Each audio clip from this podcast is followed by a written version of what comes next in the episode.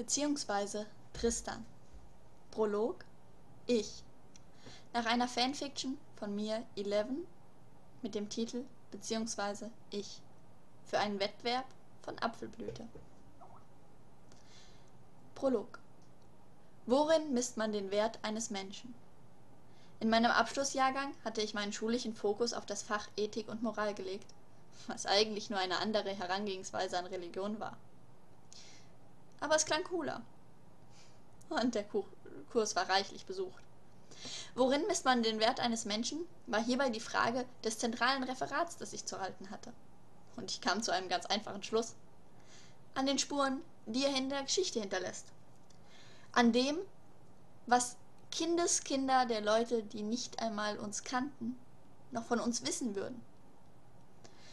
Normalerweise bin ich eher nicht der Mensch, dem man philosophisches Können zusagt. Das habe ich auch nicht. Ich sehe mich als Pragmatiker. Manchmal gehe ich ein wenig rabiat an Sachen heran, doch obwohl man es selten bemerkt, würde ich mich einen bedachten Menschen nennen. Ich habe viele falsche Entscheidungen getroffen und habe gerade in jüngeren Tagen viel zu viel mit Gewalt und Grobschlechtigkeit gelöst. Hm, meistens bin ich froh, dass diese Zeit hinter mir liegt. Vor meinem Abschluss vor sieben Jahren gehörte ich jedoch einer Clique an. Wir waren nicht mehr brutal. Wir mochten ein Kartenspiel, das auch heute noch bekannt ist. Duel Monsters. Es ist eigentlich ein ganz einfaches Kartenspiel für die von euch, die es nicht mehr kennen. Es gibt Monster, Lebenspunkte, Zauber- und Fallenkarten und jede Menge Effekte. Ganz einfach. Alles in jeder nur erdenkbaren Konstellation.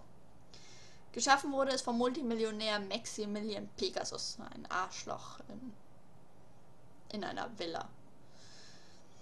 Nun, das Spiel eroberte erst Japan und dann natürlich auch den Rest der Welt im Sturm.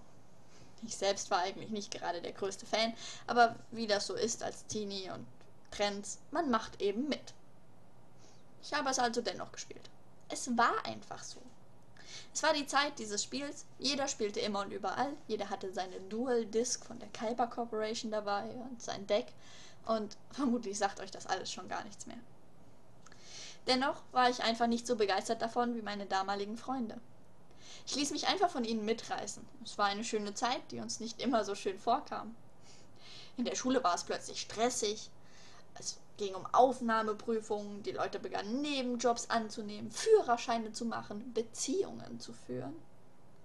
In unserer Klasse war sogar ein Junge mit einer eigenen Firma, einer weltweit operierenden eigenen Firma. Ach, was sag ich? Nicht nur irgendeiner. Seto Kaiba, Sagt euch der überhaupt noch was? Damals war er aus keiner Zeitung und aus keinem Fernsehsender wegzudenken. Immer und überall handelten die Nachrichten von Seto Kaiba, dem Wunderkind. Ja, die Welt war anders damals. Für uns alle.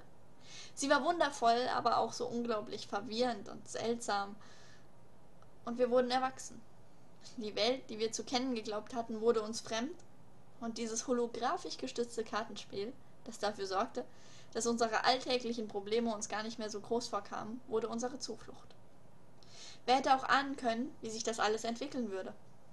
Ich weiß nicht, wieso gerade wir es waren. Manchmal weiß ich nicht einmal, ob ich das alles nicht vielleicht einfach nur geträumt habe.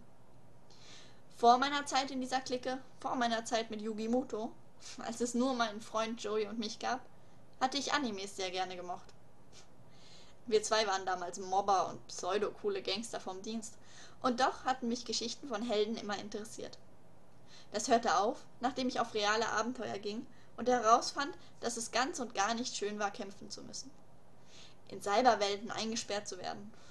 Oder wahlweise den ganzen Tag seine, die seelenlosen Körper seiner Freunde umherzutragen. Ich weiß, das klingt unmöglich, aber ja, all das habe ich tatsächlich und wahrhaftig erlebt. Nicht nur einmal habe ich mich heimlich gefragt, wieso ich das eigentlich mitmache. Warum gehörte gerade ich zu einer Gruppe, die das Mysterium hinter dem Spiel fand, die Wurzeln dieses Spiels? Warum war ich mit einem Jungen befreundet, der den Geist eines heldenhaften, 5000 Jahre alten Pharaos beherbergte? Warum gab es bei uns Realität werdende ägyptische Mythen, Geister, Schattenspiele, seelenlose Körper? Bösewichte. Nicht nur einmal kämpften wir gegen Bösewichte, die aus verschiedenen Gründen das Ende der Welt oder der Gesellschaft, der Zeit oder des Pharaos wollten. Und warum klingt das, wenn ich es erzähle, so spannend? So interessant. Nur um eins klarzustellen. Ich war nicht der Held. Ich war nicht der Protagonist in dieser Geschichte. Ich war nicht der Protagonist in irgendeiner Geschichte.